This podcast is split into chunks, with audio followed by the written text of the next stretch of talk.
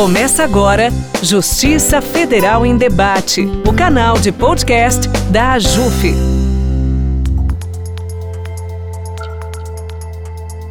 Olá, ouvinte! Começa agora especial de fim de ano do podcast Justiça Federal em Debate. Eu sou a Cintia Moreira e serei responsável a partir de agora pela apresentação do nosso podcast. E seja muito bem-vinda e bem-vindo! Hoje vamos fazer um breve apanhado do que foi assunto na pauta associativa ao longo desse ano. 2021, apesar de tantas incertezas devido à pandemia, foi marcado por conquistas de grandes avanços para a Justiça Federal. Um deles foi a aprovação e sanção do projeto de lei 5.977 de 2019, que aumenta o número de magistrados em cinco tribunais regionais federais, por meio da transformação de cargos vagos de juiz substituto. No total, 66 cargos vagos de juiz federal substituto serão transformados em 57 cargos de juiz federal. Está aqui conosco o presidente da JUF, doutor Eduardo André, para falar sobre esse tema.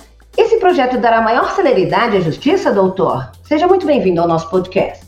Tudo bem, Cíntia? É, dará sim, Cíntia, porque com a interiorização que nós tivemos nos últimos 20 anos da Justiça Federal, tão essencial para a cidadania, né, para a concessão de benefícios previdenciários, para a Justiça Federal chegar no Brasil todo efetivamente, né, principalmente na população do interior, é, nós tivemos um grande desequilíbrio entre a primeira e a segunda instância. Então, nós tivemos, temos muitos juízes de primeira instância e poucos juízes de segunda. Então, esse projeto ele vai equilibrar dentro do nosso orçamento, a gente não vai ter um aumento de orçamento com isso, esse projeto vai equilibrar a primeira com a segunda instância. Então, hoje a gente está reequilibrando forças na força de trabalho para que os recursos sejam julgados mais rápido, ou seja, os processos acabem mais rápido. Esse projeto é essencial para a celeridade e para uma efetividade da Justiça Federal. Também está aqui conosco o doutor Ivanir César Ireno, diretor jurídico da JUF, que vai falar sobre outro projeto muito importante para a Justiça Federal, que é a criação do Tribunal Regional da Sexta Região, em Minas Gerais. E sem nenhum custo extra, não é mesmo, doutor Ivanir? Seja muito bem-vindo. Olá, Cíntia. Isso mesmo. A criação de um tribunal extremamente necessário para o bom andamento dos trabalhos da Justiça Federal, em especial na primeira região, e sem nenhum custo extra. Então, só rememorando essa grande conquista da AJUF, dos juízes federais, em especial da Justiça Federal da Primeira Região, neste ano de 2021, uma luta que já dura 20 anos de criação do TRF da Sexta Região em Minas Gerais, para que se desmembrasse o TRF1, que é o TRF que jurisdiciona, presta jurisdição na maioria dos estados brasileiros, são 14 estados, mais de 80% do território nacional, e que há mais de 20 anos vem sofrendo com um enorme congestionamento de processos. Para os ouvintes terem uma ideia, em 2000 nós tínhamos 236 mil recursos no TRF1 aguardando julgamento. Atualmente nós já temos 580 mil processos aguardando julgamento, o que mostra que o TRF1, abrangendo tantos estados e recebendo a enorme carga processual que recebe anualmente, mais de 5 mil processos por desembargador, não estava conseguindo prestar uma jurisdição célere.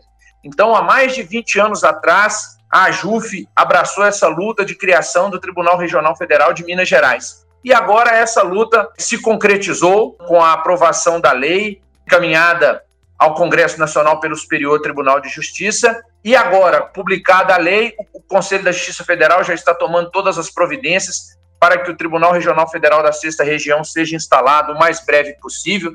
Com certeza, com essa criação, a partir do desmembramento do TRF1, sem novos custos, ou seja, o TRF6 vai ser criado dentro do orçamento da Justiça Federal, sem um acréscimo orçamentário sequer, a partir de medidas inteligentes, de medidas de racionalização do trabalho, com uma reestruturação que passa pela extinção de algumas varas na Justiça Federal em Minas Gerais, pela estruturação das secretarias judiciais em secretarias únicas, o que vai permitir a liberação de servidores para ocupar os cargos necessários no Tribunal Regional Federal da Sexta Região, que será composto de 18 desembargadores e já vai nascer com quase 200 mil processos. Foi uma grande conquista da AJUF nesse ano de 2021, que mais do que reduzir a carga de trabalho dos nossos desembargadores da primeira região, vai atender de perto a população mais necessitada, que precisa de celeridade, em especial no julgamento das suas ações previdenciais. também houveram decisões muito importantes para os magistrados. Uma delas é o recálculo do passivo do auxílio alimentação pelo IPCA-E. Doutor Nelson Alves, primeiro secretário da JUF, vai nos contar por que foi uma conquista importante. Esse ano nós tivemos uma vitória muito grande na questão do auxílio alimentação, que foi a utilização do índice de correção do IPCA. É um pleito antigo da JUF, já de algumas gestões, trabalhado junto ao CJF, e com a ajuda do ministro Humberto Martins e do empenho da diretoria, conseguimos que agora no final do ano esse passivo fosse quitado.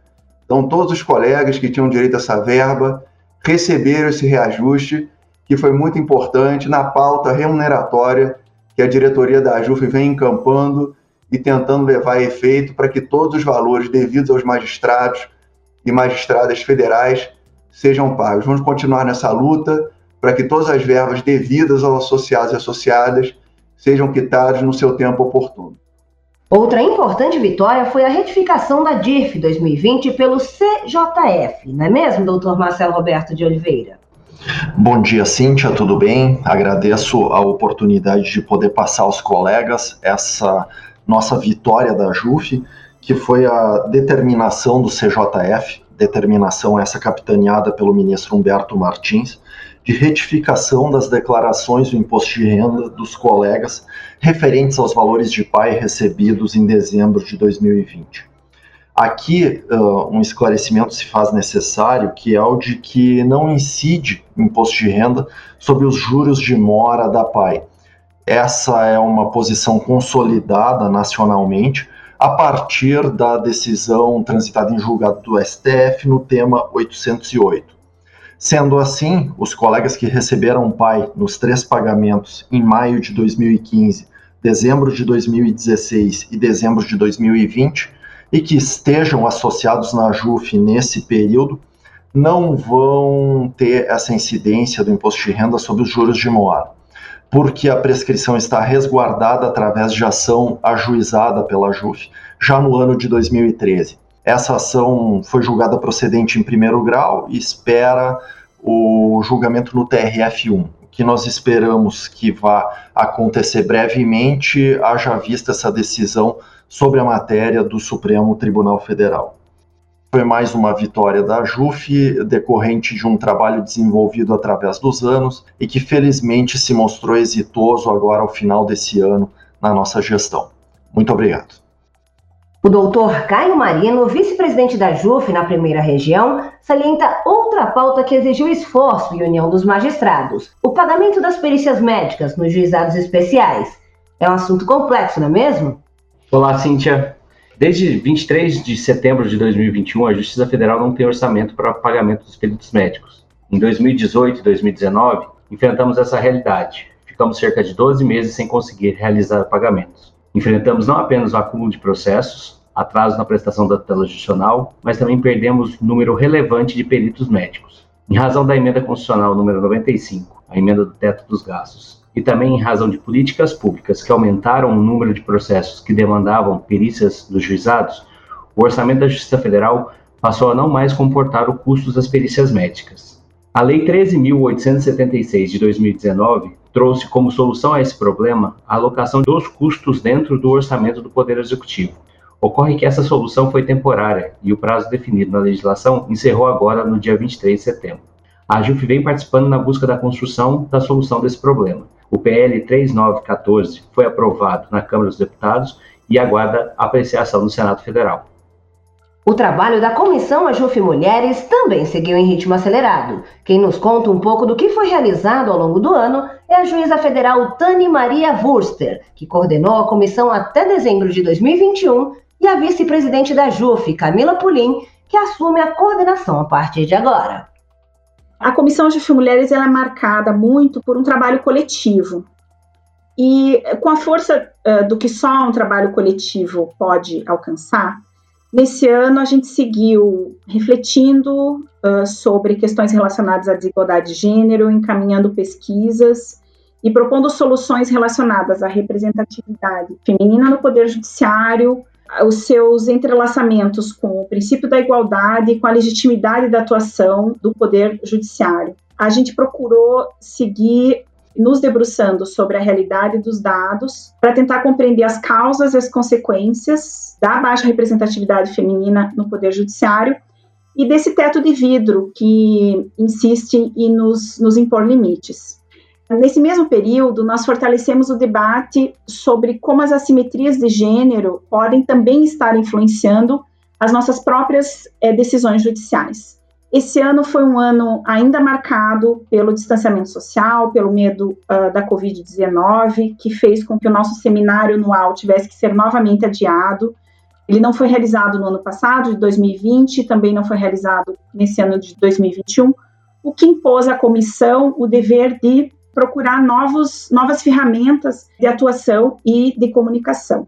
Nesse ano, então, a gente iniciou o mês de março com a série Mulheres Brasileiras, uma homenagem às personalidades femininas que deixaram suas marcas nas mais diversas áreas do conhecimento, do esporte, da política, da literatura e das artes, mulheres brasileiras. Também no, no, mês de março, a gente realizou um evento com a professora Sally J. Kinney sobre representatividade feminina no Poder Judiciário. Foi um evento em parceria com o Consulado dos Estados Unidos no Rio de Janeiro. Na sequência, a gente fez o lançamento de um curso e de uma cartilha sobre assédio sexual, produzidos em parceria com a Bastet Compliance, da professora Maíra Cota e da Manuela Miklos, que acompanharam a edição da resolução do Conselho Nacional de Justiça, a resolução 351-2020, que criou uma política de prevenção e enfrentamento ao assédio moral, ao assédio sexual e à discriminação em todo o poder judiciário no país. Durante esse ano, nós também mantivemos a publicação da revista Conhecendo as Juízes Federais. É uma revista digital, a qual, por meio de entrevistas com juízes federais de várias regiões do país, procura dar a conhecer ao público em geral quem nós somos e, a partir das narrativas dessas juízas, dar a conhecer as experiências delas, as experiências profissionais e compartilhar as suas percepções eh, sobre a carreira. Nesse ano, com muita alegria, nós demos início à série de podcasts da JUF Mulheres. É um podcast chamado Mulheres em Debate. Ele roda aqui nessa plataforma da Justiça Federal em Debate. Nesses podcasts, nós já debatemos participação feminina no Poder Judiciário, o veto do Supremo Tribunal Federal à utilização da tese da legítima defesa da honra nos julgamentos do Tribunal do Júri, já refletimos também sobre a relação entre o uso do tempo e gênero nos seus entrelaçamentos com a raça. Também promovemos um debate sobre gênero e direito tributário, como o direito tributário pode impactar de modo diferenciado as mulheres e, de modo especial, mulheres de classes menos favorecidas e mulheres negras. E nesse ano, como uma das realizações de maior impacto, sob meu ponto de vista, a gente teve o lançamento da cartilha para julgamento com perspectiva de gênero no direito previdenciário. Essa cartilha, sob o meu ponto de vista, é um marco importante na trajetória do Poder Judiciário em direção a uma jurisdição emancipatória e marcada por uma justiça substantiva.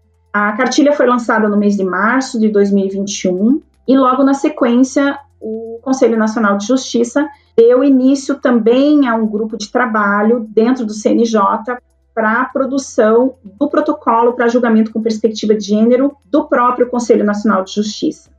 Nesse trabalho, a JUF também esteve representada, eu fiz parte desse grupo de trabalho, juntamente com as juízas federais Adriana Cruz e Alcione Escobar.